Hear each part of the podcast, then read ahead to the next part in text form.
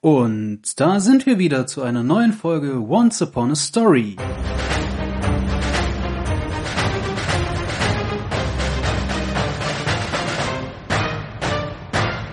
Hallihallo, Hallöchen, ganz unbekannte Stimme. Meine. Ja, heute ist Jule wieder da und wer fehlt? Philippe.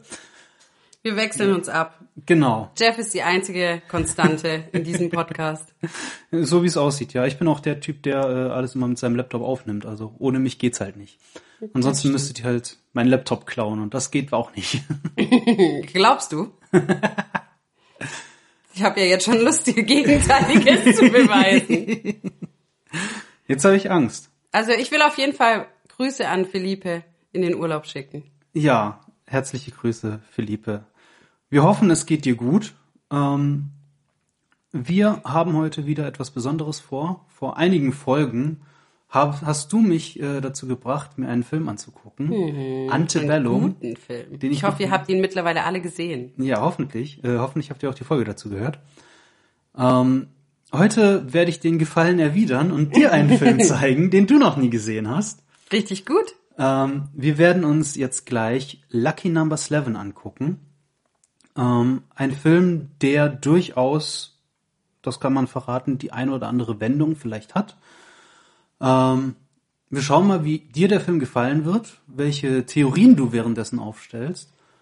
Und ähm, ja, hören uns dann wahrscheinlich gleich wieder. Ich bin mittlerweile in. Theorien aufstellen richtig gut, weil nachdem ich ja eine Woche lang nur Filme geguckt habe, weil ich krank zu Hause war, Ja. da waren Filme dabei. Da war einer dabei, der hat angefangen, dass zwei haben ein, gleichzeitig ein Airbnb aus Versehen gebucht, wie auch immer das funktioniert. Aber der eine war schon da und es ist in was so was anderem geendet. Also da hat man schon die wildesten Theorien, dass irgendjemand irgendwie ein Mörder sein könnte oder was weiß ich was. Nein, es endet so ganz anders. Wenn ihr den Film sehen wollt, der heißt äh, Barbarian. Barbarian. Ja. Ein, ein Horrorfilm. Ja, er wurde mir auf Instagram vorgeschlagen. Da Cool. kommen manchmal so kleine Trailer und er war weird, aber cool. Sehr schön. Deswegen freue ich mich auf einen Film mit ganz vielen neuen Wendungen. Ja, wie gesagt, äh, ich weiß gerade nicht, wie wendungsreich er tatsächlich ist. Ich weiß, auf jeden Fall gibt es die eine oder andere.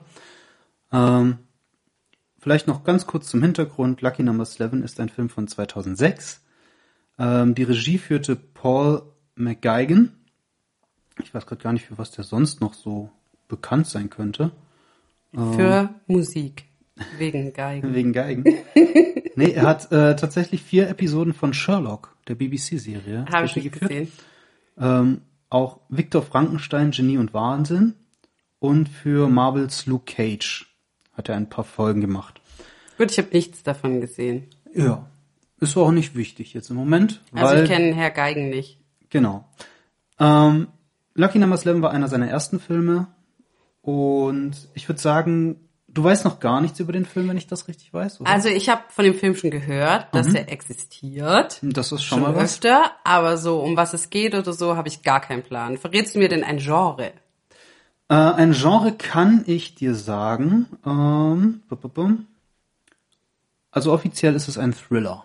Okay, das ist ein Genre, mit dem ich gut klarkomme. Ich persönlich hätte jetzt, also wenn ich jetzt nicht auf Wikipedia nachgeguckt, hätte ich jetzt gesagt, so ein Krimi, Das aber Krimi, Thriller, sowas in die Richtung auf jeden Fall. Ähm, Hauptsache es ist kein Western oder Kriegsfilm. nein, Kein das Film. ist es tatsächlich Keine Filme, die ich mag. Ähm, ich würde auch komplett davon weggehen, dir jetzt irgendwelche Schauspieler zu nennen. Oh. Oder möchtest du vorher wissen? Ich möchte nur ein paar Schauspieler Ein paar wissen. Schauspieler, okay. Äh, ich kann dir sagen, wer mitspielen in der Hauptrolle ist Josh Hartnett. Okay. Ähm, Bruce Willis spielt War der eine nicht, Rolle. war der nicht, also Josh Hartnett war doch sowieso so 90er, Anfang 2000er voll der Hit. ja, da hat er einige Filme gemacht. Ähm, der war auch später mal in anderen Filmen immer wieder dabei äh, oder auch in Serien wie Penny Dreadful war er sehr, sehr gut dabei. Und zuletzt haben wir ihn gesehen in Oppenheimer. Da war er ja auch dabei, in einer größeren Rolle.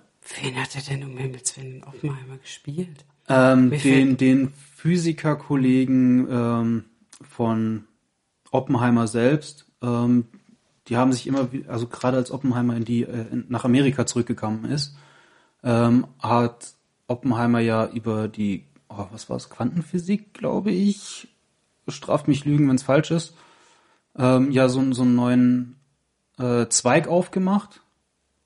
Ja, ja, ich kann mich erinnern, ich kann mich erinnern. Und dann hat er mit einem Kollegen immer wieder Rücksprache gehalten und sich ausgetauscht und das war Josh, Josh Hartnett. okay, ich habe kurz nachgeguckt, hätte ich nicht, hätte ich ihn nicht erkannt. Gut. Aber weil ich auch nicht mit ihm gerechnet hätte. Ähm, andere, Weil er alt geworden ist, so wie wir alle. ja, das stimmt. Äh, andere bekannt, bekannte Schauspieler Lucy Liu, Wie kennt man? Bruce Willis, Kennt. Morgan Freeman Kennt man. und Ben Kingsley. Oh, kennt man alle. Ja, ich habe jetzt auch die Bekannten, die alle kennen vorgelesen. Die Unbekannten. Ich hätte jetzt natürlich auch ganz gemein sein können. Also Nebenrollen sehen wir. Ja, das wäre richtig fies. Das wäre fies. Weil ich habe sowieso nicht mit Schauspielernamen. Ja. Wenn ich jemanden sehe, dann denke ich, sage ich immer nur so, ah, das ist der und der aus dem, und dem, Film. Oder ich weiß sogar den Rollennamen, aber nicht den echten Namen. Mhm. Das, ja, Okay. das ist nicht so meins. Namen. Namen nicht. Ich musste mir heute, musste mir heute von vier verschiedenen Puppen, gerade eben noch, vor einer Stunde, Mhm. vier verschiedene Puppennamen für eine Dreiviertelstunde merken. Das hat mir gereicht. Liebe Grüße an Dolly und Lilly und Minnie. Gut, wir sind gespannt, welche Namen du dir gleich merken kannst beim Film. Ähm, ich würde sagen, ohne jetzt größeres drumherum, schauen wir mal in die in den ersten Teil rein. Ich habe, äh, kann ich gleich sagen, du hast ja letztes Mal den Film in drei Teile geteilt. Ja. Ähm, ich habe mir jetzt vorher noch nicht allzu viele Gedanken gemacht, wie viele Teile wir machen. Ähm, ich werde das ganz einfach spontan unterbrechen. Vielleicht im ungünstigsten Moment überhaupt. Wir hören uns gleich wieder. Bis gleich.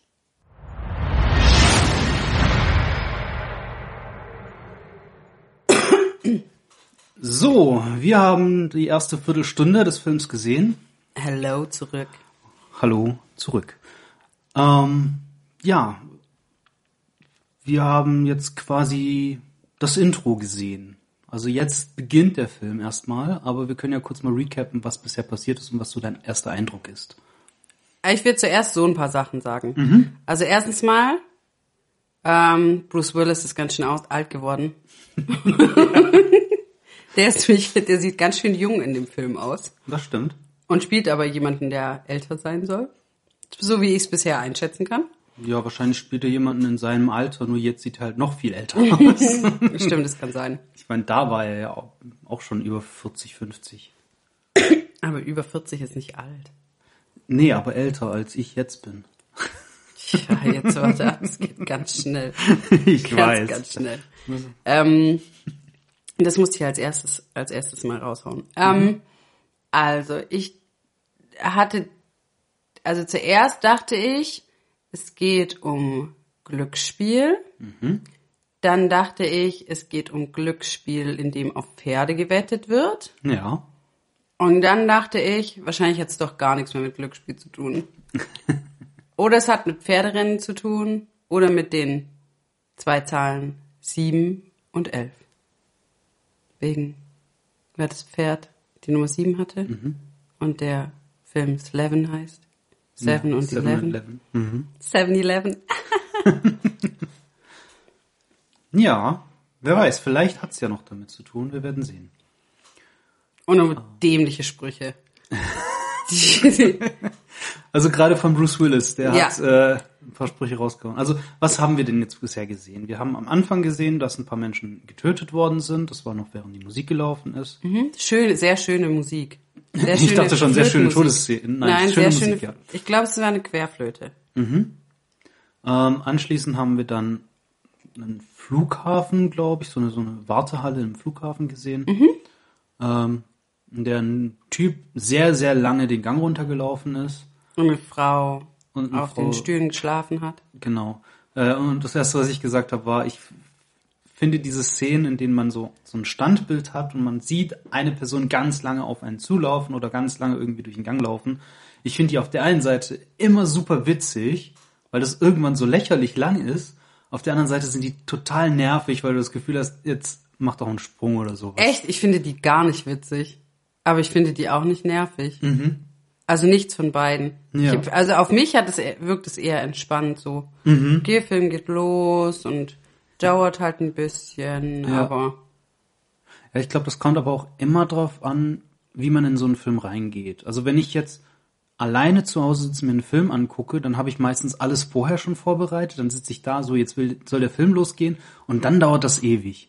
Wenn man aber jetzt so, sagen wir mal, im Kino ist oder sowas, dann kommt die Aufregung, oh, was kommt denn jetzt so auf mich zu? Ein bisschen, die das so ein bisschen, ja, so, äh, jetzt fällt mir das Wort nicht ein, äh, kompensiert.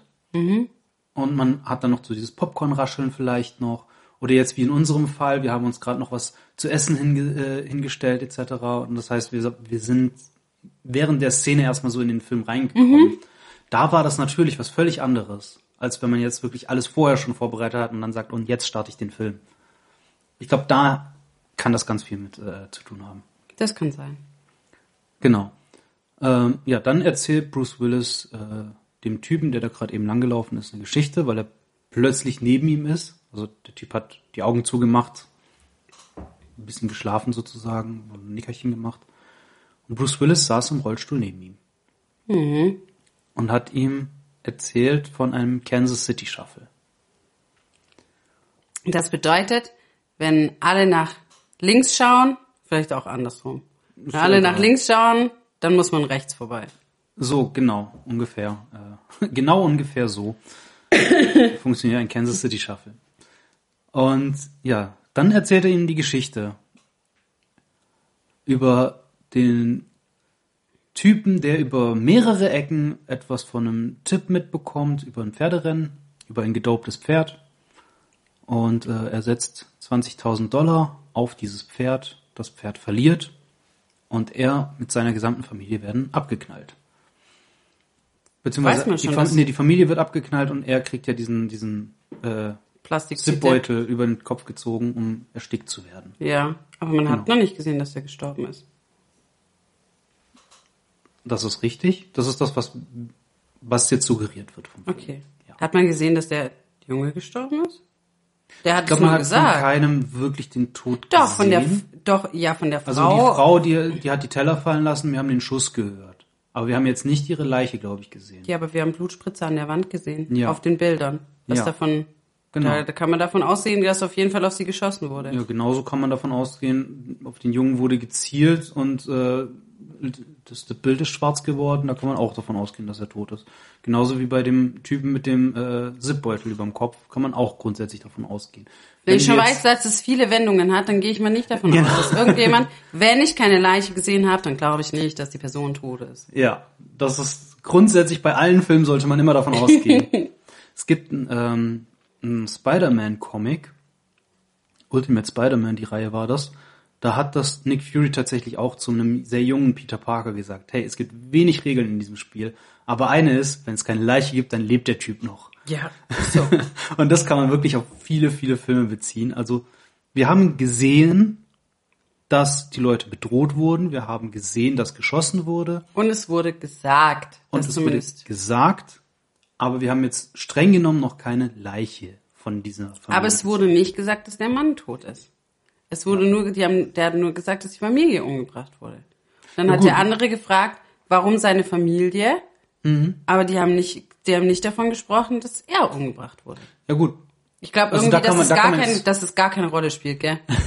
So Also null. wir, wir können jetzt äh, erstmal auf jeden Fall festhalten, dass das eine Definitionsfrage ist. Wenn seine Familie äh, getötet wird, integriert ihn das jetzt oder nicht? Na, also wenn meine, angenommen, meine Familie wird getötet und ich werde auch mitgetötet, dann ist ja im, dann würde man auch sagen, seine ganze Familie ist tot. Und nicht er und seine ganze Familie sind tot. Doch. Also Ich würde das schon so sagen, wenn über so eine, sagen? ja, wenn über eine Person gesprochen wird, Mhm. dann würde ich schon sagen, er und seine Familie sind tot. Okay.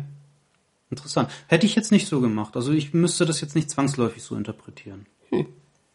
Doch, ansonsten würde ich immer noch denken, dass die Person lebt. Okay. Aber ich glaube, wer sowieso, das hat gar nichts damit zu tun. Und es war nur, damit wir verstehen, was dieser komische Shuffle, Kansas City Shuffle ist. ja. Okay. Und dass es nicht bedeutet, dass die Shuffle tanzen. Wahrscheinlich nicht. Gut. Ja, der Dann Typ, der, der zugehört hat, Ja. der fragt dann, der Bruce zeigt, dass jetzt plötzlich die Frau weg ist, die da geschlafen hat. Und Also, dann, Bruce Willis äh, Rolle, er selbst nennt sich ja Smith. ja. Also, wir können jetzt überlegen, ob wir äh, die das Leute bei merken. Schauspielernamen Ja, bitte Schauspielernamen. Okay, also Bruce, Also Brucey, Mhm. Brucey McBruce Bruce, er sitzt ja in seinem Rollstuhl und dann sagt er, guck mal, die Frau ist weg und dann guckt er dahin und nee, er sagt, Frag das ist dann- ein Kansas City Shuffle und zeigt dahin und dann sieht man, dass die Frau weg ist. Achso, ich dachte, das war andersrum, egal. Und dann ähm, guckt er rüber und dann ist Bruce auch weg, aber er steht hinter ihm und bricht ihm das Genick. Genau. Und weil setzt er ihn in den Rollstuhl. Genau, weil er nämlich gar nicht an den Rollstuhl gefesselt ist. Was ich so oder so schon die ganze Zeit gedacht habe. Ja, Weiß ja auch nicht warum. aber ist ja für uns als Zuschauer gar nicht so wichtig, sondern wichtig ist ja, dass der Typ das geglaubt hat, den er umgebracht hat. Wobei nicht mal für den ist es wichtig, aber die Überraschung Ja, ist aber natürlich tot groß, oder wenn du, tot. wenn du da sitzt und jemand sitzt im Rollstuhl, guckt, wo, äh, zeigt wohin, du guckst, zu, guckst hin, guckst wieder zurück und der Rollstuhl ist leer, dann ist es mit Sicherheit erstmal überraschend. Ja, dann wird er auf jeden Fall, nachdem sein Genick gebrochen wurde, wurde er in, wird er in den Rollstuhl gesetzt Mhm. und in irgendeinen LKW gefahren. Genau.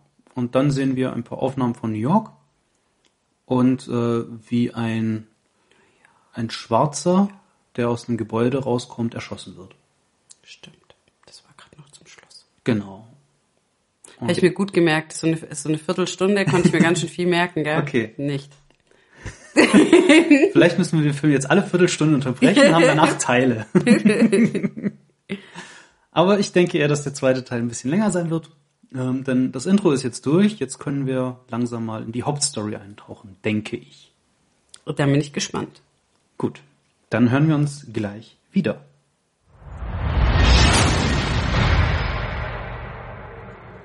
So, da sind wir schon wieder. Wir haben jetzt ungefähr die Hälfte des Films gesehen, haben die wichtigsten Charaktere kennengelernt. Und wie ist dein Eindruck bisher? Also jetzt ergibt es für mich auch Sinn, warum du gesagt hast, dass du findest, dass es ein Krimi ist, weil jetzt wirkt es auch mehr wie ein Krimi. Ähm, ich bin gespannt, was da noch hinter der ganzen Geschichte so steckt, weil bis jetzt könnte man viel denken. Ich weiß jetzt au- auf jeden Fall, dass es geht viel um Zahlen. Da sind immer überall Zahlen Ja. und ich mag keine Zahlen. Ähm, Und der Film heißt Lucky Numbers. Level. Ja, ich also weiß. die Zahl steckt ja schon drin. Ja, ich weiß. Aber an sich kommen ja im Film wahnsinnig viele Zahlen. Überall werden irgendwelche Zahlen Das gezeigt. richtig, ähm, genau, jetzt weiß ich auch, dass Slevin, ja, es könnte immer noch eine Mischung aus Seven und Eleven sein. Mhm. Es ist ein Typ. Ähm, vielleicht wollte seine Mutter, dass er Seven heißt und sein Vater, dass er Eleven heißt und dann haben sie einfach Slevin draus Das gemacht. wäre die dümmste Herkunftsgeschichte für einen Namen aller Ja, ich Zeiten. finde, das ergibt Und ich richtig liebe viel es. Sinn. Ich finde es super geil. Also ich finde, das würde so, wie in dem Film gesprochen wird. Ich finde, das wäre absolut genau Ja. so. Das stimmt. Also es wür- würde einfach perfekt zum, zu dem Film passen, dass das genau so passiert ist. Seven Mhm. Okay. und Eleven. Gut. Also handlungstechnisch, was ähm, haben wir denn hier so erfahren? Wir haben den Hauptcharakter kennengelernt. Ähm, er selbst sagt, er heißt Slevin Calambra. Echt? Weiß Ich habe gar weiß keinen den Nachnamen schon gesagt hat. Ich weiß, dass er Calabra äh, mit Nachnamen heißt, aber ich glaube, er hat bisher jetzt noch nicht gesagt. Aber sein Vorname ist Slevin, so stellt er sich vor. Ähm, Das kann ich mir auch merken. Da können wir bitte beim, beim Eleven bleiben. okay. Da brauchen Äh, wir nicht Josh draus machen. ich wollte gerade sagen, das ist Josh Hartnett. Für diejenigen, die den Film noch nicht gesehen haben, schämt euch. Ähm, Hat vorher nicht da irgendjemand gesagt, Ja. hm, man soll niemanden mehr filmen? Nee, sag- nein, nein, du nimmst gesagt, dir kein Filmschämen an. Genau. Ähm, ich habe das jetzt auch nicht wirklich ernst gemeint. Ich Nee, meine, ich du, hast, du guckst den Film jetzt gerade auch zum ersten Mal. Ähm, nein, wirklich von mir aus äh, eine Empfehlung. Guckt den Film, wenn ihr ihn noch nicht gesehen habt. Ich persönlich finde ihn Routen? cool. Hört ihr die Routen, wie ich mich selbst geisele, dass ich ihn vorher noch nicht gesehen habe? Ähm, genau, also wir lernen Slevin kennen. Ähm, er steht, also er hat gerade geduscht, hat ein Handtuch um. Ähm, eines der Dinge, die dich dann kurzzeitig aufgeregt haben. Warum kommen wir gleich dazu? Ach so.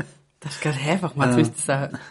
Oh ja, später. Ja, seine Nachbarin Ähm, Er hat eine gebrochene Nase, das finde ich schon ganz schön wichtig. Stimmt, da hast du recht. Die ja vor dem Spiegel nämlich, Ja. als ob das auch immer so einfach geht. Ja, es tut mit Sicherheit richtig krass weh.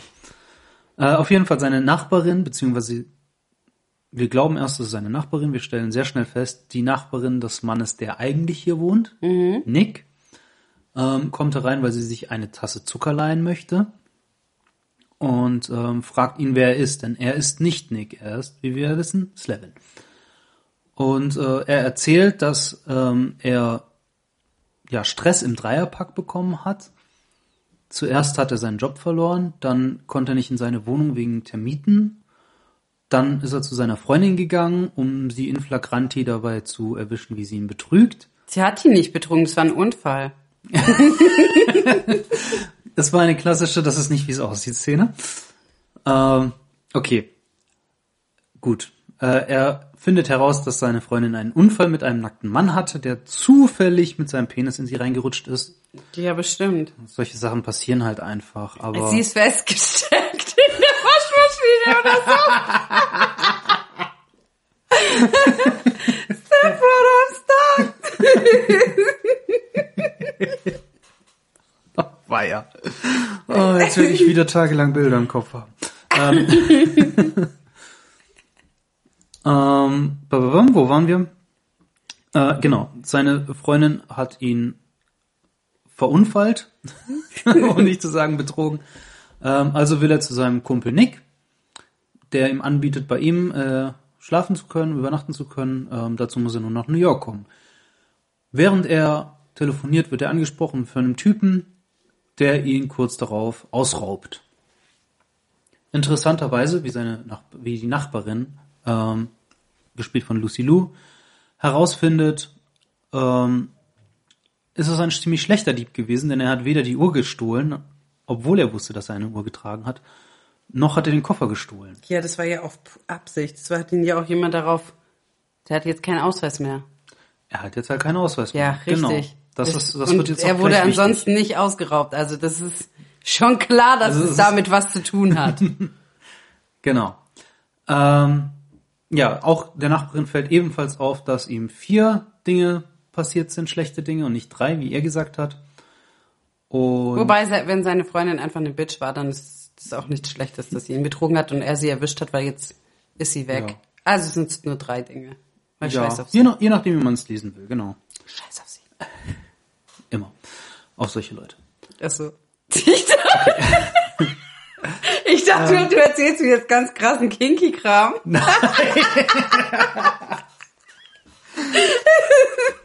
Also ich sag mal so, wir beide haben zwar so unsere Vorlieben, die vielleicht nicht unbedingt der Norm entsprechen, aber darauf wollte ich jetzt wirklich nie hinaus. Nein, Betrügen ist immer schlecht. Ich glaube, darauf können wir uns einigen. Selbst in nicht monogamen Beziehungen. Das stimmt. So. Zurück zum Thema. Ähm, nachdem die Nachbarin das Haus verlassen hat, oder die Wohnung verlassen hat, kommt sie noch einmal kurz zurück, gerade als er sein Handtuch lüftet, ähm, weil sie über das ganze Gespräch hinaus vergessen hat, sich den Zucker auszuleihen. Nicht nur den Zucker und die Tasse hast Und vor allem die Tasse. Ja, sie Tasse wollte eine Tasse Zucker haben. Und Also nicht eine. Tasse und ein und Zucker. Ähm, daraufhin geht sie wieder und ähm, ja, kurz danach stehen zwei schwarze Gentlemen vor der Tür, die Nick abholen sollen und zum Boss bringen. Das ist noch ein bisschen dumm. Das Problem ist, Slevin ist nicht Nick, aber das ist den beiden egal, denn er ist derjenige, der da ist, also wird er mitgenommen und sie hol, holen ihn mit zum Boss Ja, weil und brechen ihm noch haben. einmal die Nase. Ja, das ist, weil sie einen Auftrag haben. Ja, sie haben einen Auftrag und Aufträge. Wisst ihr, was ein Auftrag bedeutet? Das bedeutet, dass man einen Auftrag hat. Das bedeutet, man hat einen Auftrag. Ja, daraufhin wird äh, Slevin noch einmal die Nase gebrochen und der wird mitgenommen zum Boss. Im Handtuch. Der durfte sich nicht mal was anziehen, ja? Ja, was daran lag, er hat halt eine große Klappe und äh, zur Strafe durfte er sich keine Klamotten anziehen. Pech gehabt. Der Boss stellt sich heraus als Morgan Freeman und äh, ist ein Gangsterboss, der der Meinung ist, Nick schuldet ihm 96.000 Dollar. Und da Slevin halt gerade da ist und er jetzt halt Nicks Rolle spielen muss, schuldet er ihm 96.000 Dollar. Was im Endeffekt äh, ziemlich scheiße für Slevin ist. der einfach äh, zum fünften Mal jetzt hintereinander Pech hat, könnte man sagen. Ähm, es gibt das Angebot, dass äh, Slavin die Schuld tilgen kann, indem er den Sohn des Rabbis umbringt. Der Das ist Rabbi der ist Endgegner vom Boss. genau der Rabbi ist im Grunde der Rivale, könnte man sagen. Das ist ein. Gangster-Rabbi. Genau. Also beides sind Gangster, die früher einmal ähm, ja dicke miteinander waren, die jetzt aber sich auf den Tod nicht mehr ausstehen können und beide in ihrem in ihrer in ihrem Turm bleiben, in ihrem Gebäude, die sich genau auf der gegenüberliegenden Straßenseite befinden. So können sie sich gegenseitig auch noch über die Fenster hinweg angucken. Irgendwie süß. Echt? Die bräuchten noch Das war so, Ironie. die bräuchten so beide so eine Dose mit so einer Schnur und dann könnten die sich immer so unterhalten. Kennt jemand, bitte, bitte äh, schreibt mal, ob jemand noch so ein Dosentelefon kennt und ob ihr das früher auch gemacht habt oder ob man das heutzutage nicht mehr macht oder so eine glaub- bisschen jüngere Generation. Ich glaube, machen tut man das nicht, aber bekannt sind die Dinger bestimmt noch. Ich habe das gemacht früher. Bitte sag, dass Ja, du es auch gemacht hast. Ich hatte nie die Gelegenheit, das zu machen. Ich wollte immer, aber ich hatte niemanden, mit dem ich das machen konnte. Ich habe es immer mit meiner Schwester gemacht. Ja, meine Schwester und ich, wir konnten uns nicht so gut ausstehen, als wir Kinder waren. Ja, wir haben uns auch geprügelt, aber dann haben wir das trotzdem gemacht. Ähm, ja.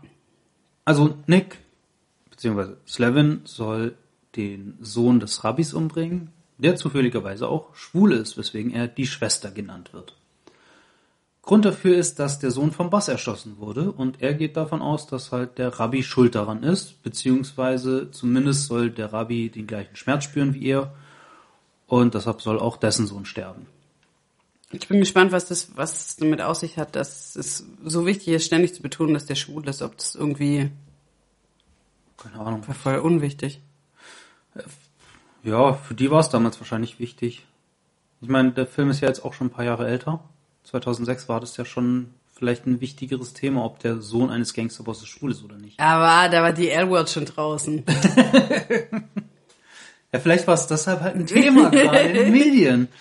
Man weiß es nicht. Ähm, ja, Nick, äh, beziehungsweise Slevin, kommt wieder nach Hause. Ich will immer wieder Nick sagen, weil er halt so angesprochen wird. Nein, Es tut mir leid, wenn's- 11-11. Es, es tut mir leid, wenn das für Verwirrung sorgt. Josh Hartnett kommt wieder. 11-11. zurück, oder? Ähm, zieht sich endlich um. Nein, tut erst er immer noch nicht. Erst, ja, erstmal ist er ja total verwirrt und äh, die Nachbarin kommt noch mal rein. Übrigens ganz schön, entweder war er ganz schön lang bei dem Boss oder sie hat ganz schön kurz gearbeitet. Ja, richtig. Ähm, sie hat auch inzwischen was andere, ein anderes Outfit angehabt. Er nicht. Er ist immer noch im Handtuch. Er ist immer noch im Handtuch, äh, will gerade erstmal darauf klarkommen, was gerade passiert ist, aber die Nachbarin Lindsay kommt wieder rein. Ähm, jetzt versuche ich selber nicht durcheinander zu kommen. Worüber haben die zu dem Zeitpunkt geredet? Dass sie im Hotel, nee, Doch. Nein. Nee. dass sie, ins- warte, So verwirrend. Nein, also vorher haben sie schon rausgefunden, dass ähm, Nick angerufen wurde aus einem Hotel und er hat auch ja genau, das Hotel haben die aber ganz am Anfang rausgefunden. Ja Genau, schon. das haben sie am Anfang rausgefunden. Das Ich weiß nicht mehr, was, was zwischen. Er hat nur gesagt, er hat eine Story zu erzählen.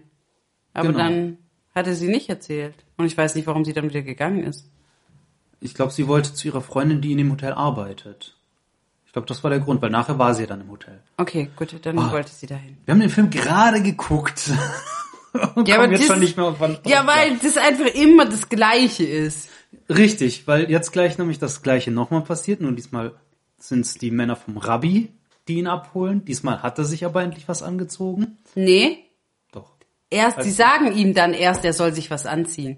Nein, nee, nein, nein, stimmt er macht- nicht, er stimmt macht- nicht. er Sie soll sagen, sich er soll Schuhe Schuhe anziehen. anziehen. Genau. Stimmt, er hat endlich was an. Er hat endlich äh, einen Polunder und ein Hemd an und eine Hose. Also ich meine, er, 11-11 ist schon hübsch anzusehen, Ja, aber... also das Outfit ist hässlich, aber es steht ihm trotzdem Also, ganz okay. ja, vielleicht sollte er doch wieder zur, vielleicht sollte er doch wieder Das zum Handtuch, Handtuch Handtuch wechseln. hat ihm auch gestanden. Ähm, ja, besser als dieser komische Polunder. Auf jeden Fall wird er zum Rabbi gebracht, der ähm, ja, ihm mitteilt, dass Nick, für den er ihn hält, äh, ihm 33.000 Dollar schuldet und er hat 48 Stunden, um das Geld aufzutreiben. Interessanterweise ist es bei sowohl beim Boss als auch beim Rabbi so, dass sobald Slevin gegangen ist, der jeweilige Gangsterboss weiterspricht und äh, Bruce Willis alias Mr. Smith aus einer Ecke rauskommt und Nicht Mister, nur Smith. Stimmt, nur Smith.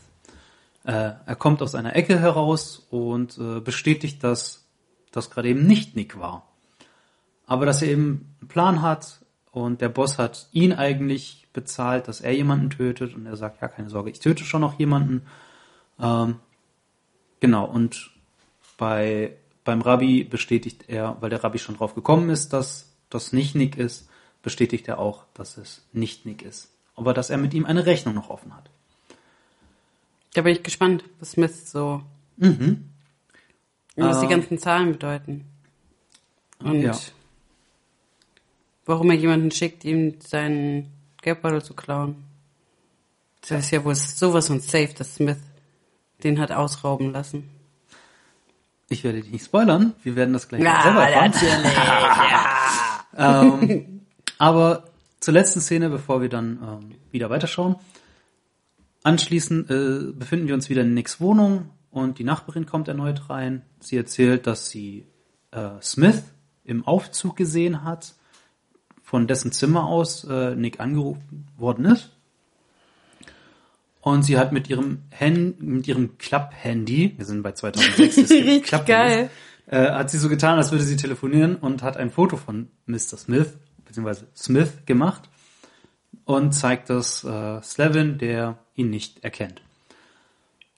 Keiner würde jemanden auf diesem Foto erkennen. Ja, also das Foto, das man dann kurz sieht, zeigt so Halbprofil von hinten. Ja, und mit einer beschissenen Bildqualität noch dazu. Also wahrscheinlich Ja, würde ich mich nicht 2006er Klapphandy selbst halt, ne? er erkennen. Nicht. In diesem Winkel und mit dieser Aufnahme. Genau. Ähm, jetzt erzählt Slevin, was ihm alles passiert ist, denn als sie auf dem Rückweg war, hat sie Slevin aus dem Haus des Rabbis rauskommen sehen. Er erklärt, erzählt ihr alles, was passiert ist. Und ungefähr an dem Punkt waren wir gerade dann. Ja. Wie sieht's aus? Hast du neue Theorien nach allem, was wir jetzt erfahren haben? Gibt es irgendwas, was du teilen möchtest? Irgendwelche Eindrücke? Hab allerdings schon alles gesagt zwischendrin. Okay. Gut. Ist die Nummer eins, eine Sache will ich noch Ja. ansprechen, weil mir das neulich schon mal, schon mal aufgefallen ist und bei dem Film jetzt nochmal so extrem. So dieses, dieses ähm, Ideal bei, von Männern. Also Josh Hartnett war ja früher schon so ein bisschen so ein Sexsymbol.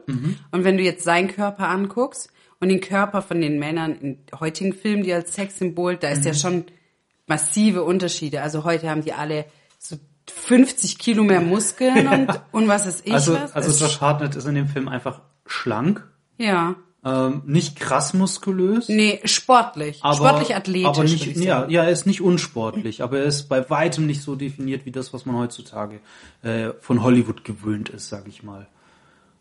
Ähm, Ich finde es schon richtig krass. Das ist mega krass und ähm, das wäre eigentlich fast schon eine eigene Folge wert, mal so das Schönheitsbild äh, der Männer durch Hollywood äh, zu analysieren und auch das Schönheitsbild der Frauen. Äh, das hat sich ja auch geändert. Ja. Schon allein in den letzten 30 Jahren. Ja. Und in den letzten 100 Jahren sowieso krass auch. Ähm, in unserer nächsten Folge werden wir auf jeden Fall über das Schönheitsbild der Frau sprechen können. so viel kann ich schon mal verraten. Gut, Weiter geht's. dann schauen wir mal weiter und euch hören wir, beziehungsweise ihr hört uns gleich.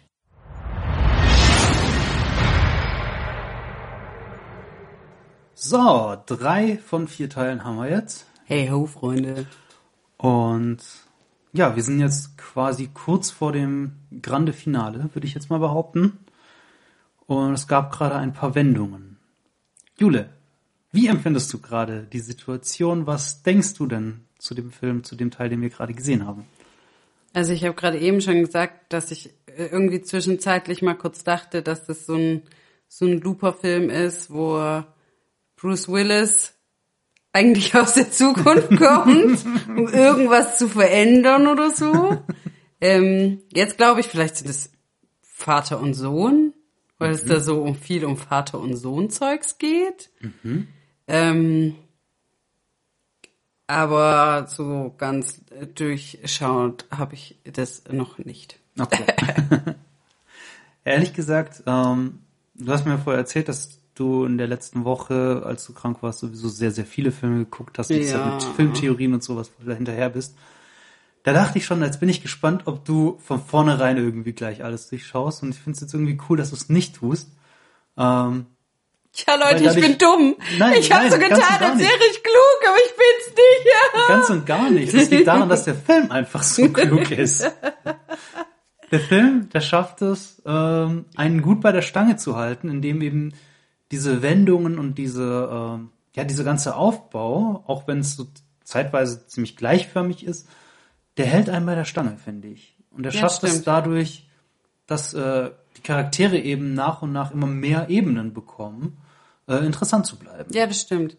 Besonders, ich glaube, dieses blöde Ataraxie, Mhm. also Slaven, Slaven 11, ähm, hat irgendwann mal gehabt, gesagt, er hat Ataraxie, was bedeutet, dass er sich so durch nichts aus der Ruhe bringen lässt und sich nie Sorgen macht. Dass er sich keine Sorgen machen kann, sozusagen, genau. Ich habe nochmal gegoogelt, da ist auch Ja. nichts aus der Ruhe bringen. Besonnenheit kommt Mhm. da noch mit dazu.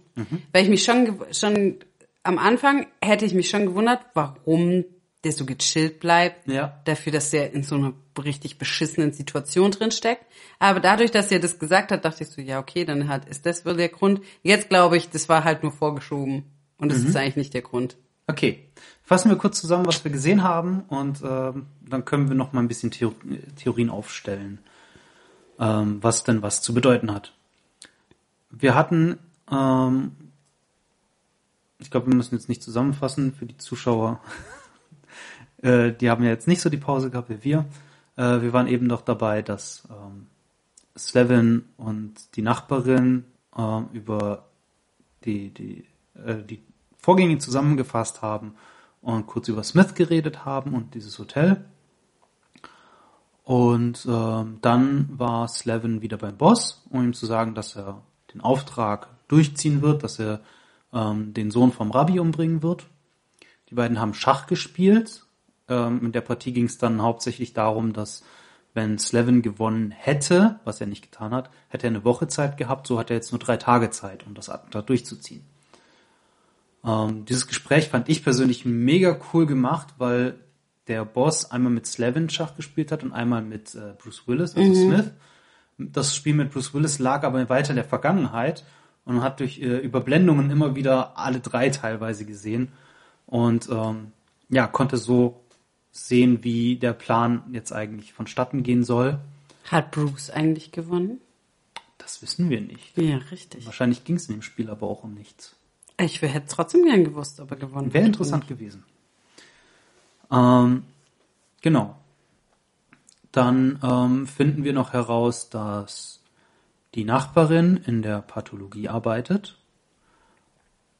Und dort äh, hat sie einen Polizisten getroffen, den wir kurz vorher sehen. Ähm, der sitzt nämlich mit äh, einem Kollegen in einem, äh, in einem, äh, äh, in so einem Van von der, von der Stadt, glaube ich, oder irgendein so Handwerker-Van. Ja, so wie, wie, wie immer wenn irgendjemand observiert wird, Genau. ist so ein komischer Van, in dem die drin Genau, sitzen. so, so ein auffällig unauffälliger Van. ähm, und ja, die fragen sich alle die ganze Zeit, weil sie diese beiden Häuser vom Rabbi und vom Boss beobachten, ähm, wer jetzt eigentlich dieser Typ ist, der da ein- und ausgeht. Natürlich Slevin. Ähm, die kennen den nicht und denken, der steckt da irgendwo tief in der Scheiße. Und dann erfährt man auch, dass Nick vier Jahre im Knast saß. Das erfährt man auch, weil er sich an einer 14-Jährigen vergangen hat, was ziemlich abgefuckt ist. Vier Jahre zu wenig. Oh, auf jeden Fall. ähm, genau, also die Polizisten sind ebenfalls der Meinung, dass Slevin nicht Nick ist.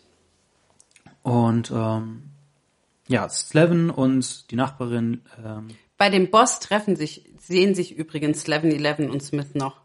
stimmt, die sehen Zum sich zum ersten ersten Mal, Mal. offiziell.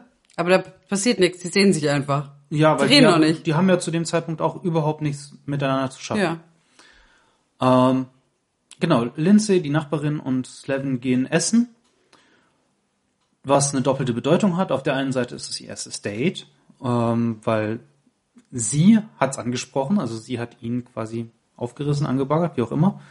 Ähm, sie hat das Date vorgeschlagen. Voll weird, mir ist das gar nicht so bewusst aufgefallen, dass sie es ja vorgeschlagen hat, weil Mhm. das in in meiner, in meiner Welt ist es so, wenn jemand Bock hat, dann fragt er einfach den anderen und da ist es scheißegal, Genau. ob das der Mann ist, der fragt oder die Frau. Deswegen ist mir das bewusst gar nicht im Kopf geblieben, verrückt. Ja, mir, mir fallen Sachen, so, solche Sachen tatsächlich öfter mal auf, ähm, weil ich, vielleicht auch, weil ich mich ein bisschen viel mit Rollenklischees auseinandersetze.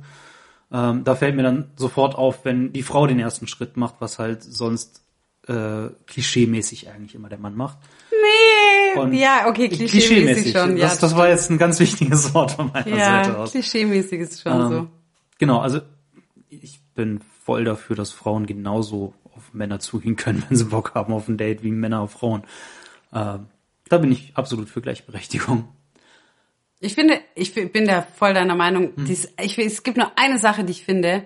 Ich finde, das erste Date, wenn man essen geht, sollte der Mann bezahlen. Ab dann ist, Da- ab dann ist es, finde ich, ganz da egal. bin ich absolut nicht deiner Meinung, Das aber das für- ist ein Thema für ein anderes Das ist Gespräch. so. Ansonsten finde ich, Das, ich, sollte- ich sehe das, ich sehe das sein. absolut nicht so wie du aus Gründen. Also ich habe meine Gründe, warum ich das nicht so sehe. Aber das soll jetzt nicht das Thema sein. Die beiden sitzen beim Essen, unterhalten sich. Und äh, für Slevin hat die Auswahl des Restaurants eine zweite Bedeutung, denn auch der Sohn des Rabbis sitzt dort, ähm, den er so beobachten Die kann Schwester. die Schwester.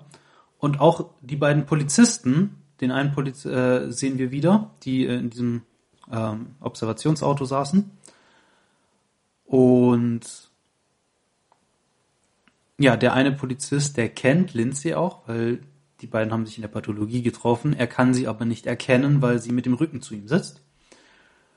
Und als der Sohn des Rabbis, ich sage immer Sohn des Rabbis, weil ich, ich, ich weigere mich ein bisschen, ihn die Schwester zu nennen, äh, weil ich das einfach total scheiße finde. Ja, das, das stimmt. Der Sohn des Rabbis äh, geht auf die Toilette, Slevin hinterher, der Polizist hinterher und die Bodyguards des Sohnes äh, auch hinterher, in der Reihenfolge. Und Slevin macht ein Date mit ihm aus, mit dem Sohn des Rabbis. Wird darauf, kurz darauf dann von den Polizisten angequatscht. Ich glaube auch, dass das der einzige Grund ist, warum der Sohn äh, schwul sein muss. Wahrscheinlich, ja. Nur Wahrscheinlich damit war er das wirklich für die Story kann. wichtig. Nur, ja. de, ich glaube, das ist wirklich der einzige Grund. Das ist durchaus möglich, ja. Würde auf jeden Fall Sinn ergeben. Ähm, genau, nachdem die ein Date ausgemacht haben, gehen, oder, oder später am Abend, nachdem sie fertig gegessen haben wahrscheinlich, gehen äh, Lindsay und Slevin nach Hause. Sie vergleicht ihn mit James Bond, was er sehr schmeichelhaft findet. Es gibt eine lange Diskussion über Schauspieler von äh, Bowfinger, glaube ich, hieß der James Bond-Schurke, der in mehreren Filmen auftaucht. Und äh, Schauspieler, die äh, James Bond gespielt haben, wird dann auch später auch noch äh, mit sich mit auseinandergesetzt. Und die beiden landen im Bett in ihrer Wohnung. Nach einer, wie ich finde, sehr lustigen und schönen und süßen Szene, äh, in der die beiden getrennte Wege gehen, aber sie ihre Tür offen lässt und er versteht den Wink. Äh, anschließend geht der Kaffee holen und da hast du äh, was Interessantes gesagt. Amerikaner müssen immer das Haus verlassen, um Kaffee holen zu gehen. In so vielen Filmen gehen die gehen da irgendwelche Leute morgens raus zum Kaffee holen, statt dass sie einfach alle eine Kaffeemaschine zu Hause haben und sich ihren Kaffee selber machen. Wenn sie unbedingt Sirup und sowas drin, könnte man das auch kaufen. Ich feiere das So. einfach so sehr. Weil du hast Aber- absolut recht, das ist eigentlich ziemlich bescheuert. Ich weiß auch nicht, warum das da unbedingt so sein muss. Genau. Ich kenne, ich glaube, ich kenne niemanden jemals, mit dem ich rumgehangen bin, egal ob das Frauen, Männer, Mhm. egal was, wo, wo man morgens aufgewacht ist und die Person gesagt hat, ich gehe jetzt mal Kaffee holen. Oder nachmittags gesagt hat, Ja. ah, warte kurz, ich gehe kurz Kaffee holen. Noch nie ist mir sowas passiert. Ja, Noch weil die nie. meisten Menschen in Deutschland einfach Kaffeemaschinen zu Hause haben. Tja. Die können sich nicht leisten, ständig Kaffee holen zu gehen. Weder zeitlich noch finanziell wahrscheinlich. Okay. Nachdem Lindsay dann wieder zur Arbeit gegangen ist, ist äh, Slevin wieder alleine, als es an die Tür klopft und die Männer vom Boss, die ihn vorher schon abgeholt haben, holen ihn jetzt ab zu seinem Date und haben frische Klamotten für ihn. Er soll ja gut aussehen für die Schwester. Ähm, als sie das Haus verlassen, sehen wir auch, dass die beiden Männer vom Rabbi, äh, die ihn vorher abgeholt haben, erschossen sind. Und dann kommt ja der Moment des Dates. Äh, Slevin kommt in die Wohnung des Sohnes vom Rabbi der ihn noch nicht erwartet hat. Er ist früh dran. Und Slevin erschießt ihn. Was ich niemals gedacht hätte. Ich Ja. hätte nicht gedacht, dass er ihn erschießt. Der Moment ist auch ein bisschen überraschend, weil man einfach bisher überhaupt nicht davon ausgegangen ist, dass, äh, dass Slevin der Typ ist, der sowas machen könnte. Ja, absolut. Ähm, was mit Sicherheit auch hart damit zusammenhängt, dass er erklärt, dass er Ataraxie hat. Weil nur dadurch kann er überhaupt so ruhig bleiben. Und normalerweise würde jeder ja Panik bekommen in solchen Situationen. Ähm, und wir lernen ihn halt nicht als Killer kennen. Überhaupt nicht. Ne? Wir nennen ihn eigentlich als ziemlich netten, lustigen Typen kennen mit einer viel zu großen Klappe. Äh, das hatten wir auch vorher noch nicht gesagt. Der Typ hat einfach, der, der ist echt nicht auf den Mund gefallen. Der weiß auch nicht, wann man mal seinen Mund halten Nee, sollte. wirklich nicht. Also der Typ ist fast so schlimm wie Deadpool. Muss man echt sagen. genau. Äh, nachdem er ähm, den Sohn des Rabbis erschossen hat, kommt Bruce Willis rein in die Wohnung. Wir haben zuvor kurz äh, durch die Polizisten erfahren, dass es einen Killer namens Goldcat gibt. Du hattest die Theorie aufgestellt, dass Bruce Willis alias Smith äh, auch Goldcat sein soll. Ja. Äh, das wurde bisher nicht bestätigt, deshalb sage ich da nichts dazu, ob es so ist oder nicht. Ich lasse dich da noch Bestimmt. drüben. Komm, ich bin nicht so irgendwas ist schon richtig, was ich. irgendeine meiner äh, Theorien. Ja, Sonst überraschend. hätten die das doch nicht angesprochen. Außer, außer der kommt noch und killt. dann alle, am Ende. Ja. Das könnte auch noch möglich sein. Okay, Wir, wir erfahren auch, dass Goldcat 20 Jahre lang nicht in New York gearbeitet hat. Und Bruce Willis ist alt. Und Bruce Willis ist über 40 Jahre alt in dem Film. Ähm, genau. Äh, Slevin ist allerdings gar nicht überrascht darüber, dass ähm, der auftaucht. Besonders weil Bruce zuerst gesagt hatte, dass er eigentlich Slevin Eleven umbringen will. Er hat zum Rabbi, glaub, nee, warte. Nein, der hat zu Morgan Freeman gesagt. Stimmt, genau. Zum, Zum, Boss. Zu, zum Rabbi hat er nur gesagt, dass er eine offene Rechnung mit ihm hat. Ja. Und zum Boss hat er nämlich gesagt gehabt, äh, Slevin bringt den Sohn des Rabbis um und ich töte Slevin. Ja. Beziehungsweise Nick. Weil der Nein, jeder, wa jeder, weiß, jeder dass, weiß, es dass er nicht Nick Nick ist. Genau. In jedem Fall ähm, geht Slevin dann, bekommt einen Schlüssel von, von ihm. Ah, okay, jetzt habe ich gecheckt, wer Nick ist. Okay, gut. Genau, das, darauf wollte ich jetzt nämlich kommen. gemacht, okay. Ähm, Nick liegt jetzt auf dem... Slevin, Slevin holt nämlich aus einem Van ähm, einen Leichensack raus, während äh, Bruce Willis auf den äh, Alarmknopf vom Sohn des Rabbis drückt, damit seine Bodyguards durch die, durch die Wand brechen. Ähm, Bruce Willis erschießt die beiden. Kurz, bev nee, kurz nachdem Slevin zurückkommt mit diesem Leichensack, er holt aus dem Leichensack die Leiche von Nick raus. Das weiß man noch nicht. Weiß man nicht, Also aber man wir, weiß können nicht, uns, wir, das können uns, wir können uns das zu dem Zeitpunkt schon denken. Äh, ich weiß gar nicht, ob das jemals offiziell gesagt wird. Auf jeden Fall, er holt aus dem Sack den Typen raus, den Bruce Willis ganz am Anfang des Filmes Das mit Genick einem, gebrochen hat. Mit einem Hatscher das Genick gebrochen hat und tauscht die Uhren aus. An der Stelle sind wir gerade. Ja. Gibt's Theorien an dieser Stelle, jetzt wo es gerade eben Klick gemacht hat bei dir? Gibt's Dass was, was du noch ist? sagen möchtest? Also für mich ist in dem Moment jetzt gerade eben klar geworden. Also für mich wäre jetzt, wenn ich den Film nicht vorher gekannt hätte, hätte ich jetzt gedacht, ja gut, dann ist das Nick. Deshalb war ich jetzt vielleicht auch so schnell damit, das zu sagen. Ja, du hast es noch nicht gesagt. Ich habe das, als du gesagt hast, Bruce Willis, als du Nick da erwähnt hast, Ja. dachte ich, ah, stimmt, das könnte Nick sein. Genau, so habe ich Ja. nämlich gerade gedacht. Ja. Aber theoretisch, wenn sich das jetzt als wahr herausstellt, könnte man ja sagen, ich habe dich damit gespoilert. Hä, hast Aber du nicht, weil du hast ja nicht gesagt, das ist nicht Nick. Jetzt bin ich verwirrt. Nein, du hast, du hast gesagt, du hast, Meine eigenen Gedanken verwirren mich gerade. du, nein, du hast, du hast gesagt, ähm, Nick, nee, Slevin, hast du gesagt. Und dann, in dem Moment, als du das gesagt hast, habe ich gedacht, ah, dann ist Nick der, der auf dem Boden liegt. Genau, Aber du so hast dann nichts gespoilert. Okay, gut. Also, weil ich hatte das von dir anders verstanden. Okay. Dass du mal wieder klar. Nick und Slevin 11 vertauscht hast. Okay. Gut. Deswegen. Okay, ich bin immer noch verwirrt, aber ich glaube, jetzt ist es okay. Habt ihr es gecheckt? Hab ich's gut erklärt? Krieg ich einen Schulterklopfen? Also für mich auf jeden Fall, weil ich finde, du hast es gut. gut. Ähm, ja, an der Stelle sind wir jetzt und es gibt immer noch ein paar offene Fragen, denke ich. Gibt es Fragen von deiner Seite aus, was den Film bisher angeht? Tja, ich will jetzt wissen, ob Bruce Willis und Slevin Eleven hier, ob Vater die und Sohn Vater sind, und Sohn sind. Mhm. Das könnte ich mir gut vorstellen. Ob die, äh, irgend, ob das irgendeine, ob die irgendeine offene Rechnung mit Nicky, mit Nick hatten, Mhm. weil vielleicht irgendwas noch mit dem, entweder wollten die dadurch Nick nur unsympathisch darstellen, dass sie gesagt haben, die war 14, oder es war irgendwie eine kleine Schwester oder sonst irgendwas noch, Mhm. die dazu, die da dazu gehört. Das könnte ich mir noch vorstellen. Ähm, ja, das sind jetzt mal meine. Okay, eine Frage noch, so Rache ist. wie du Folgendes einschätzt. Lindsay hat ja auch eine Theorie gehabt. Ähm, und zwar, dass Nick Slevin in die Pfanne haut, weil er ja die Schulden hat.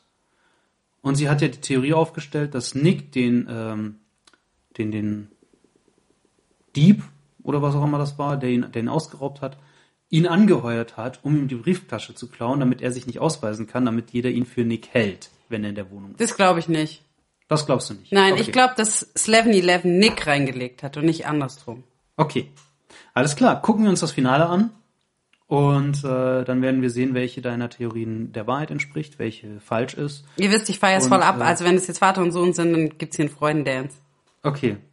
Wenn es einen Freundendance gibt, dann werden wir ihn akustisch aufnehmen und in der Folge integrieren. Denn wir sind ein Podcast und nicht YouTube. So. Wir sehen uns gleich äh, wieder.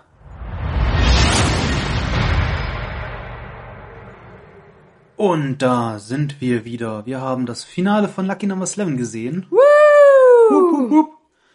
Und ja, ganz richtig lagst du ja nicht. Aber, Aber ich hatte schon, ich, also ich war sehr, sehr nah dran. Und mit manchen Sachen hatte ich auch schon recht. Ja, deshalb sage ich, ganz recht hattest du nicht. Ich sag nicht, dass du falsch lagst. Also ich finde, dass, ich habe ja gesagt, es sind Vater und Sohn, aber es sind Ziehvater und Sohn. Was als Vater und Sohn so halb zählt, deswegen gibt's nur einen halben Freudentanz. Dann tanz mal, wir nehmen das hier auf. Ich habe ich hab meinen halben Freudentanz aufgenommen. Ja, aber das, muss, das dann haben die Zuschauer ja im Podcast nicht mitbekommen. Doch, weil wenn ihr auf, uns auf Instagram folgt und seht, dass die oder und hört, dass die Folge draußen ist, dann könnt ihr auf Instagram sehen und könnt meinen halben Freundtanz sehen. Okay, letztes dann hoch bei Insta. Sehr cool. Gut. ja, also wie sich rausgestellt hat, beziehungsweise, ja, wir haben im Finale dann gesehen, dass der Rabbi und der Boss von Slevin und Smith ähm, ja, gekidnappt worden, kann man glaube ich sagen. Ja, das wurden an Stühle gefesselt und Slevin hat seine Geschichte erzählt. Denn das alles ist natürlich nicht Zufall gewesen.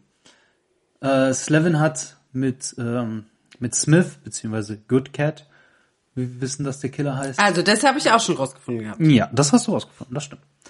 Ähm, die haben sich einen sehr komplexen Plan ausgedacht, ähm, der sehr gut funktioniert hat, würde ich jetzt mal sagen. Ich meine, die sind an ihr Ziel gekommen. Ja, Ähm, ich finde, genau. das war ein guter Plan.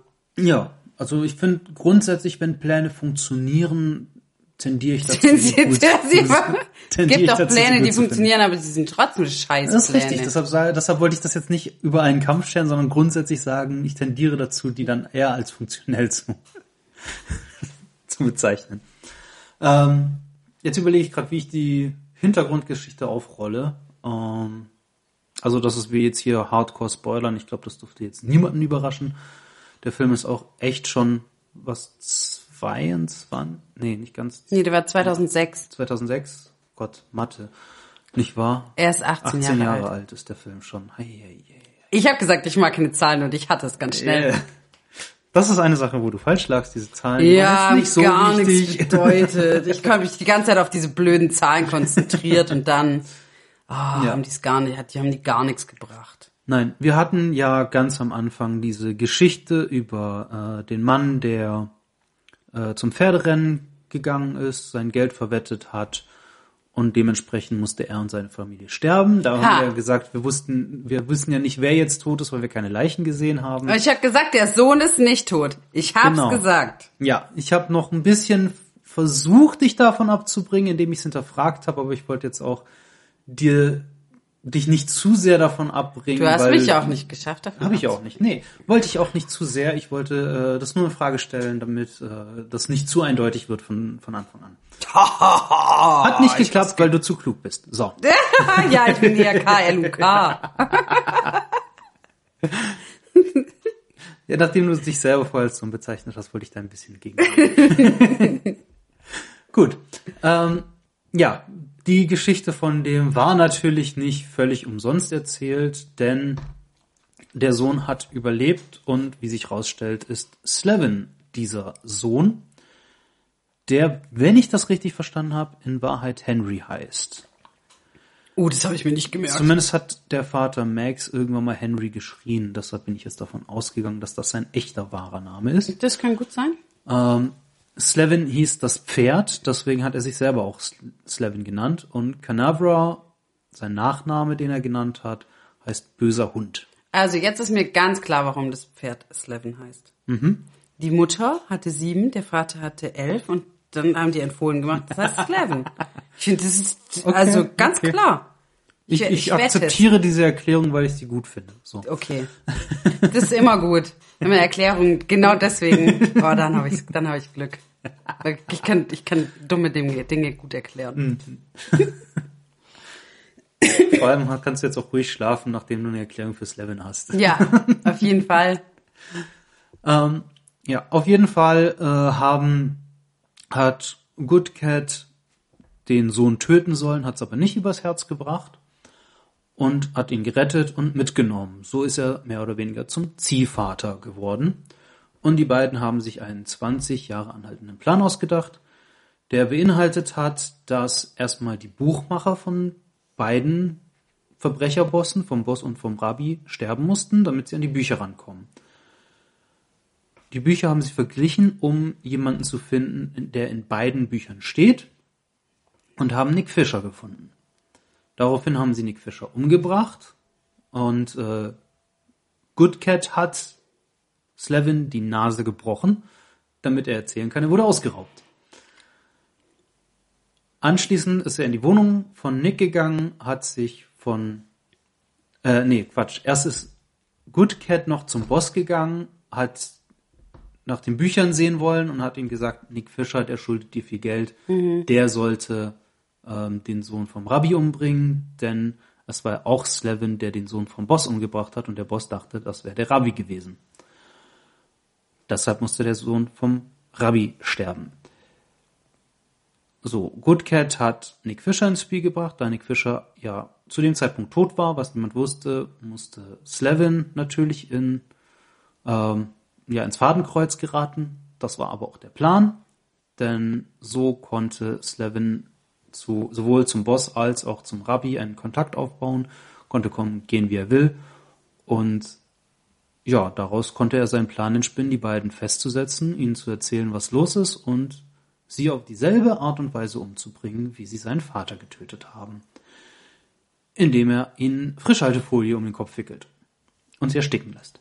Was frische? Ja, das, war waren doch eine Tüten, Tüte. das waren Plastiktüten. Vorher habe ich Zipbeutel gesagt, ich wollte irgendwas Lustiges sagen, tut mir leid. Okay, Entschuldigung. Entschuldigung, ich habe deinen Witz nicht verstanden. ja, er hat sie mit Folien erstickt in Tütenform. So. Okay. Anschließend äh, bemerken, bekommen wir auch vom, also die Geschichte erzählt sowohl Slevin, den beiden, als auch ein Polizist am Telefon, einem anderen Polizisten, der ähm, Slevin mehrfach verhört hat, über den wir jetzt auch ein paar Mal gestolpert sind.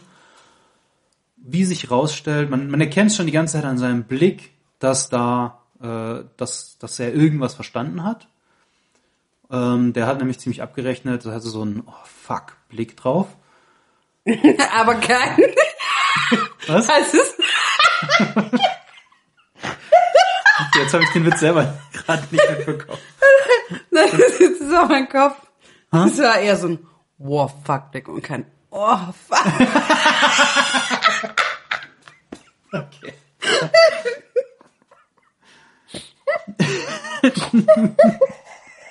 oh Gott, ich hoffe, unsere Zuschauer verstehen gerade den Unterschied. okay. Nein, das war schlimm. ein, äh, das war ein Fuck, was für eine Scheiße Blick. Ja. Okay. Ähm, wir sehen auch, wie, Okay, wir können nicht mehr auf. wir können nicht weiter aufnehmen, weil Jule noch gerade einen. Lachkoller bekommt. Äh, müssen wir unterbrechen oder Nein, die Scheiße hat's noch schlimmer gemacht. okay. Oh, Okay, ich bin versuche wieder da. weiter auf den Witz einzusteigen. Ja, ich bin wieder, ich bin wieder Okay. da. Also Slevin äh, sitzt im Auto und äh, es stellt sich raus, dass der Cop damals auch für dieselbe Organisation gearbeitet hat und Slevins Mutter umgebracht hat und auch er muss auf dieselbe Stelle, äh, Art und Weise sterben. Er wird erschossen. Damit ähm, so. hat sich diese Sache erledigt, was allerdings dich erstmal ein bisschen aus dem Konzept gebracht hat, zu Recht, war, ähm, dass die Pathologin und Nachbarin Lindsay, die hat ja Good Cat erkannt und Ja. fotografiert. Ja. Und Fotografiert in großen Anführungszeichen. In der damaligen Zeit hat's gereicht. So, vor 18 Jahren. Damals, früher. Oh nein, wie, oh Gott. Das hört sich so ewig weit weg. Wie alt warst du ewig 2006? 16. Ich bin 90er Jahrgang. Ja, Das stimmt. Ja, aber, ja, okay, aber ich bin, weil ich Ende des Jahres, ja, Richtung Ja, Ende ja, des ja. Jahres, bin ich da, zu dem Zeitpunkt, das spielt ja wahrscheinlich irgendwann im Frühjahr, Sommer, bin ich da auch noch 16. Ja. Ja, Ja. Da hatte man noch ganz andere Probleme. ja, das stimmt. Auf jeden Fall, ähm, weil sie ihn erkannt hat, äh, ist Good Cat der Meinung, sie muss sterben. Er erschießt sie. Aber wie wir kurz darauf rausfinden, hat er Slevin vorgewarnt, dass er sie erschießen würde. Slevin hat ihr alles erzählt und sie hat eine kugelsichere Weste getragen und äh, Blutpäckchen, damit es so aussieht, als hätte er sie erschossen. Und sie beiden treffen sich am Flughafen wieder, der genauso aussieht wie der, an dem Nick Fischer gestorben ist. Wahrscheinlich ist es auch derselbe. Bestimmt. Ich möchte nur einmal noch dazu sagen, Mhm. wenn Smith sich dazu entschieden hätte, doch nicht eher ins Herz zu schießen, sondern in den Kopf. Ja, da hätten sie ein Problem gehabt. Ja. Aber wir können davon ausgehen, dass Slevin ihn aufgrund der 20-jährigen Vater-Sohn-Verhältnisbeziehung gut genug kennt. Ähm, und er halt den Leuten normalerweise immer ins Herz schießt. Ja, das ist, zum Glück ist er so ähm, routiniert, Ja. dass es immer das Gleiche ist. Ähm, ich kann mir aber auch vorstellen, ähm, ich erzähl's zu Ende, dann sage ich dir, was ich mir auch vorstellen kann. Äh, am Ende sieht man nämlich, wie die beiden, also Slevin und Lindsay, am Flughafen sind und Good Cat steht plötzlich auch da. Und ähm, Slevin sagt, er glaubte, er, dass Good Cat das nie verstehen würde. Ja, Slevin hat sich schon durchaus in sie verliebt. Das ist, glaube ich, an der Stelle ziemlich klar. Das Ding ist, Good Cat hat ja äh, den jungen Slevin damals auch nicht erschossen, aus demselben Grund, fast aus demselben Grund. Ähm, er hat es nicht übers Herz gebracht, er kann ihn verstehen und deshalb lässt er die beiden in Ruhe. Ich kann mir gut vorstellen, dass Good Cat absichtlich in die Brust geschossen hat, weil er damit gerechnet hat. Wenn, dann Wenn er sie retten will, dann, dann versucht er es auf so. die Art und Ja, Weise, ja. stimmt. Also ich kann mir vorstellen, der Typ ist so halt clever und der ist so gut in seinem Job und der hat den Jungen aufgezogen. Ich kann mir gut vorstellen, dass das beabsichtigt war und dass er einfach nur mitgespielt hat. Vielleicht auch um zu testen, ja, mag er sie wirklich. Ja, das stimmt. Ja, kann sein. Gott, was für ein schrecklicher Test. Ja, natürlich. Wie sehr liebst du deine Freundin? Also, Ja, die du ich noch nicht- dir, die ich sag du dir, ja ich sag dir, ich werde sie, ja, ich sag dir, ich werde sie umbringen mal gucken, ob du und dann versuchst, zwischen den, zwischen den Zeilen, du weißt, wie ich vorgehe, rette sie oder nicht. Deine. Richtig Asi. Ja, aber jetzt mal aus Sicht eines Profikillers finde ich jetzt durchaus verständlich. Ich will es nicht rechtfertigen, ich verstehe seinen Gedankengang. Aber warum muss er den testen? Wie, wie sehr er sie Naja, liebt? wenn, wenn, wenn sie ihm nicht wichtig genug wäre, dann hätte sie ja wirklich sterben müssen. Also sie hat ihn ja trotzdem enttarnt. Ja. Also am Ende hat, hat, ja. wurde sie ja nur durch ihre Verbindung zu Slevin äh, gerettet. Hätte er das nicht für sie empfunden, hätte er ihr nichts gesagt, wäre sie gestorben. Ja, aber sie ist ja auch nur seinetwegen da drin. Damit wäre das ja jetzt nicht zwangsläufig eben dieser, ich teste jetzt, wie lieb du sie hast, sondern sie muss sterben, aber ich gebe dir die Chance, sie zu retten. ja, aber Weißt sie ist so auch nur, se nur seinetwegen ist sie in die Situation gekommen. Ja, natürlich. Klar, aber nur seinetwegen hat sie auch überlebt. Und sie ist ja nur deshalb auch in die Situation gekommen, weil sie sich ja immer weiter eingemischt hat. Sie hätte ja auch genauso gut sagen können, ja, verstehe ich nicht, ist mir egal. Aber da ist sie ja überhaupt nicht der Charakter für. Wir Ja, aber sie fand ihn ja auch schon hot. ja, wir haben ja schon festgestellt, dass sie ein verdammt cooler Charakter ist. Ja. Ähm, sie redet unfassbar schnell, hat genauso schnelle Gedankengänge und ist wahnsinnig, wahnsinnig clever im Zusammensetzen von irgendwelchen Hinweisen. Ich meine, ihr sind alle Unstimmigkeiten an Slevens Geschichte sofort aufgefallen. Ja, das stimmt. Genau. So, wir haben den Film gesehen. Wie hat dir den gefallen? Ich fand ihn sehr cool. Das freut mich. Also ich mag Filme, wo man nicht, also wo man nicht gleich durchschaut, um was es geht, was, was es da alles so für Wendungen und sowas gibt. Ich fand ihn doch, er hat mir sehr gut gefallen. Ich kann ihn auf jeden Fall, also jeder, der jetzt bisher gehört hat, hat ihn ja schon gesehen. Hoffentlich. Ansonsten wurden die hart gespoilert. Sonst wird es halt auch nichts bringen. Ja. Ich hoffe aber, euch gefällt er genauso gut. Der ist auf jeden Fall, der ist auch noch, der ist es auch noch mal wert, noch mal an, angeschaut Ja. zu werden, um noch mal so ein paar, vielleicht fallen einem da bestimmt noch mehr Dinge auf. Richtig. Ähm, So Kleinigkeiten. ich weiß gar nicht, ob wir schon mal darüber gesprochen haben, aber es gibt ja Filme, die einen Mehrwert haben, wenn man sie öfter sieht. Und ich finde, gerade solche Filme mit solchen Twists sind es definitiv wert, ein zweites Mal geguckt zu werden. Auf jeden Fall. Äh, auch einfach das erste Mal hoffentlich, ohne dass man es vorher weiß, damit man sich überraschen lassen kann. Und dann nochmal mit dem Hintergrundwissen, das man hat. Ähm, da sind wir auch ganz schnell im hermeneutischen Zirkel. Ich glaube, über den haben wir in irgendeiner ganz frühen Folge schon mal Ja, gesprochen. ganz am Anfang. Dass, äh, wenn man mit neuem Wissen sich etwas neu anguckt, dann erfährt man wieder neue Dinge. Und dann kann man das, was man sieht, völlig neu einordnen. Ja, ich glaube, bei Antebellum Film- hatten wir da auch schon mal drüber ja, gesprochen. Antebellum ist auch so ein Film und ich glaube, die meisten Filme, die wir auch in Zukunft bei Frisch gesehen gucken, werden dazugehören, ähm, weil das meistens wahrscheinlich Filme sind mit irgendwelchen lustigen Twists, ähm, weil sonst würde dieses Format einfach viel weniger Spaß machen. Ja, das stimmt. Ähm, genau. Und ja, das ist auf jeden Fall ein Film, den man sich zwei, dreimal durchaus angucken kann. Ja. Also mir hat er auch jetzt gerade eben, obwohl ich ihn schon mehrfach gesehen habe, immer noch Spaß gemacht. Was vielleicht auch damit zusammenhängen könnte, dass es eine Weile her ist, dass ich ihn gesehen habe, aber der Film geht eigentlich immer wieder. Und ich finde auch, das ist ein Zeichen von guten Filmen, dass man sie, auch wenn man das Ende kennt, äh, immer noch gucken kann. Also gerade Thema Spoiler. Ähm, nur weil ich das Ende von einem Film weiß, ist der Film für mich noch nicht zwangsläufig versaut. Außer der Film ist wirklich darauf aufgebaut, auf diesen Twist. Ja. Aber wenn er außer dem Twist sonst nicht viel zu bieten hat, ist die Frage, ob das überhaupt ein guter Film ist. Ja, wobei ich finde, ich finde, wenn du so einen Film zum ersten Mal siehst, dann Ja. ist es ganz, ganz, ganz schlimm, gespoilert zu werden, weil dann Richtig. macht er einfach nicht so viel Spaß. Genau.